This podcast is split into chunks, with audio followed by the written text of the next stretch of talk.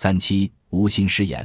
十九世纪九十年代，西格蒙德·弗洛伊德在无意识大脑进程方面的研究引发一片哗然，因为当时思想界的主流是笛卡尔的二元论，主张意识与物质是分离的。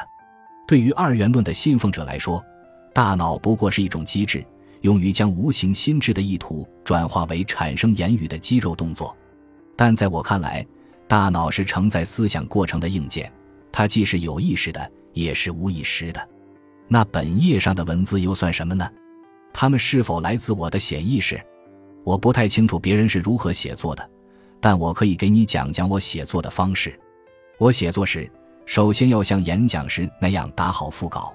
然后再操控手指在键盘上把文字敲打出来，和我做即兴发言一样。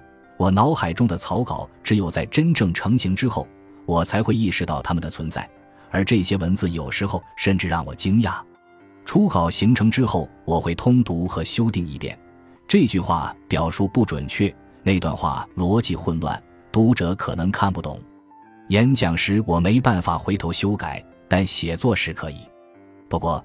写作在某种意义上也是一种演讲，至少是在不开口的情况下，把我脑海里想说的表达出来。人脑的一个令人称奇的特质，便是它可以自行合成与我们的感官所生成的信号相匹配的信号。早在19世纪的第一个十年，心理学家就曾研究过大脑在感应到身体根据其指令所做的动作后，内部合成刺激的现象。这种内部反馈信号被称为感知副本。本书第五章将进一步探讨感知副本以及数字机器是否具有类似机制的问题。我的耳朵在感知到声音后触发的神经元放电，会在我的大脑内部转化为理解说话人语音信号的知觉。但即便不借助耳朵，我大脑的其他部位也可以触发同样模式的神经元放电。使我的大脑误以为听到了那些话语。我的写作方式实际上就是大脑在我无意识的情况下，将我模糊的想法转化为词句，并在脑内合成声音，使我得以像听到自己说出这些词句那样清晰地意识到它们。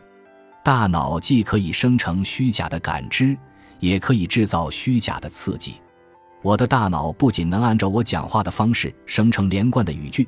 还能跳过我的嘴巴和耳朵，直接将这些语句反馈给语言中心，让我感觉我刚刚听到了自己讲出这些话。接下来我们将会看到，有些数字人工物也有类似的反馈机制，只不过尚未发展到这么高级的程度。感谢您的收听，本集已经播讲完毕。喜欢请订阅专辑，关注主播主页，更多精彩内容等着你。